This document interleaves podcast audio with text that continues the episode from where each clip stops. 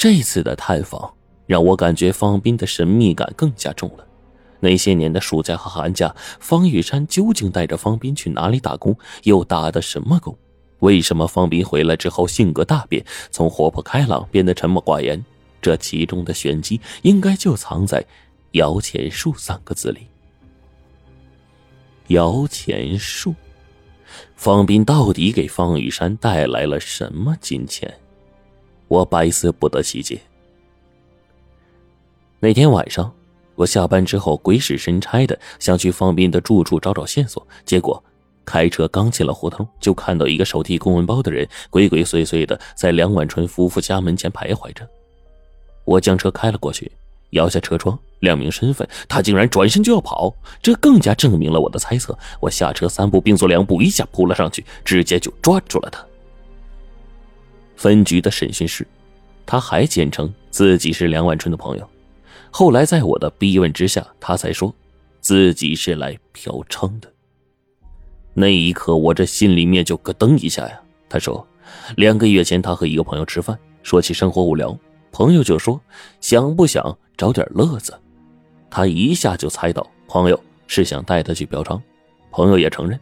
但是呢，他神秘兮兮的说，帮他找的可不是一般女孩。他所谓的不一般呢，其实就是智障的梁小燕。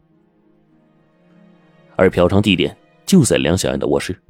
当时啊。他和朋友过去，梁婉春夫妇就在家里。听说熟人介绍过来的，梁父说，只要给钱，怎么他都可以。那一晚上，他把痴痴傻傻的梁小燕给玷污了。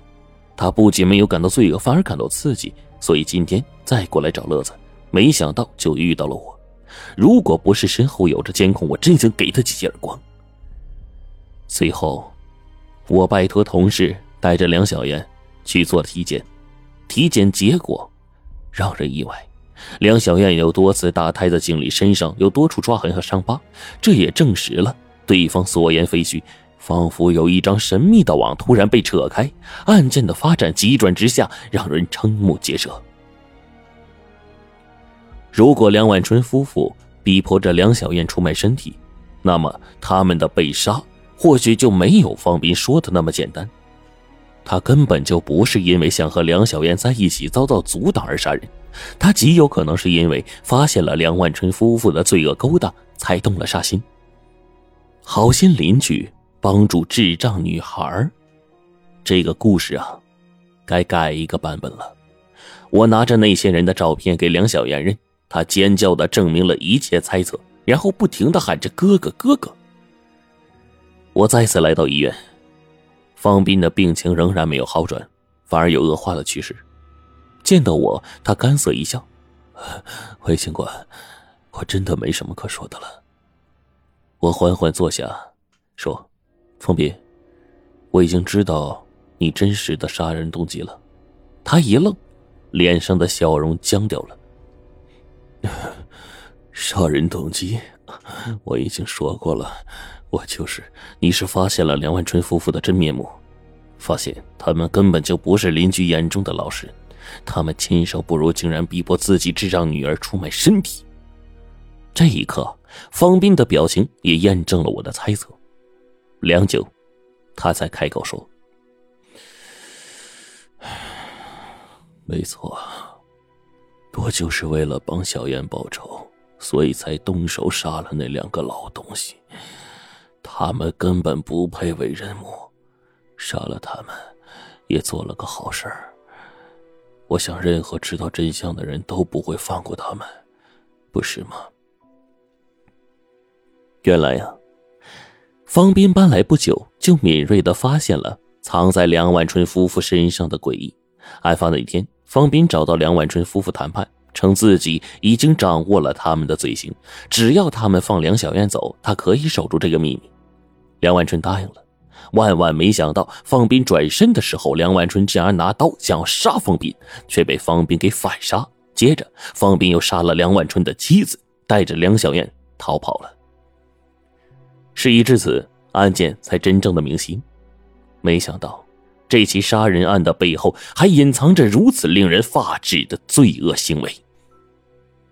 一个月之后，如果不是唐哲再打来电话。我或许都不会过问关于方斌的事了。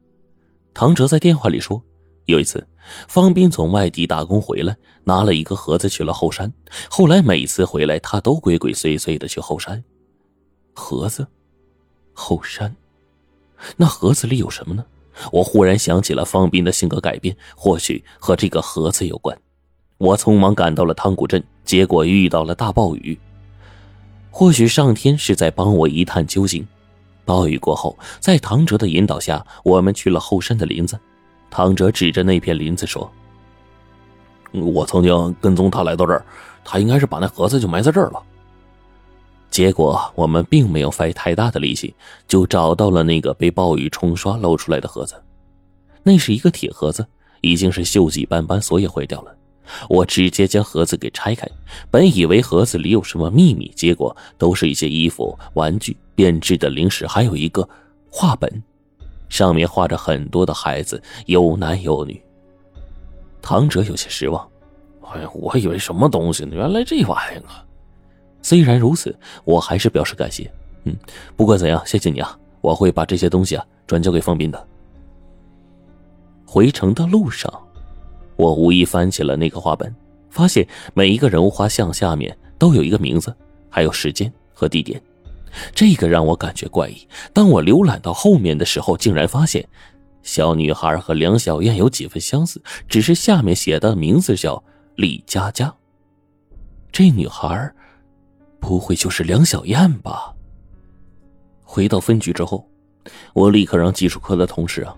重新扫描了这张图片，然后进行画像模拟。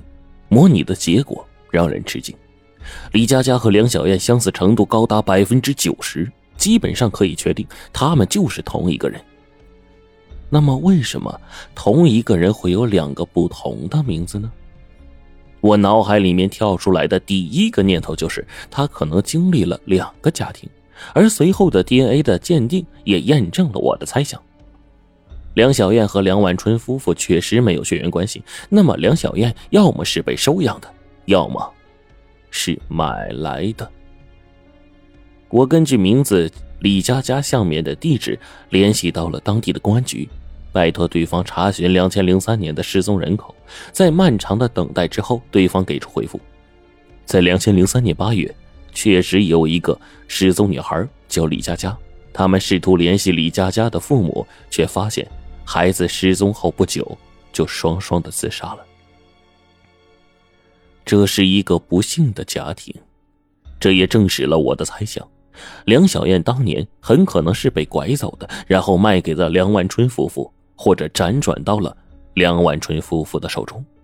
既然梁小燕是被拐卖的孩子，那么画册上的其他孩子也有可能是被拐卖的受害者。我立刻将画像和信息整理出来，向各地警方发出了协查。紧接着，一个接着一个回复都发来了。大部分孩子被确定是被拐儿童，有一小部分无法确定身份。一个惊天秘密正在被揭开。这么说来，这些孩子的失踪、被拐和方斌脱不了关系。与此同时，我接到医院的电话，说方斌的病情恶化，必须手术。我和我的师傅第一时间赶了过去。医生说，这次手术的成功率很小，他们也只能是尽力而为。我知道，这是验证真相的最后时机了。在我强烈的申请之下，医生答应让我和方斌交谈十分钟。看着病床上的方斌，我实在不愿意说出心中的猜测，但为了那些失踪的孩子，我必须问清楚。方斌见我来了。抖动着唇瓣，虚弱的说：“好久不见，魏警官。”我坐下来，低声说：“方斌，我知道你即将手术，但是我想要在你口中证实一件事情。”方斌微微颔首：“你说吧。”我压抑着情绪说：“你杀害梁万春夫妇，另有原因。”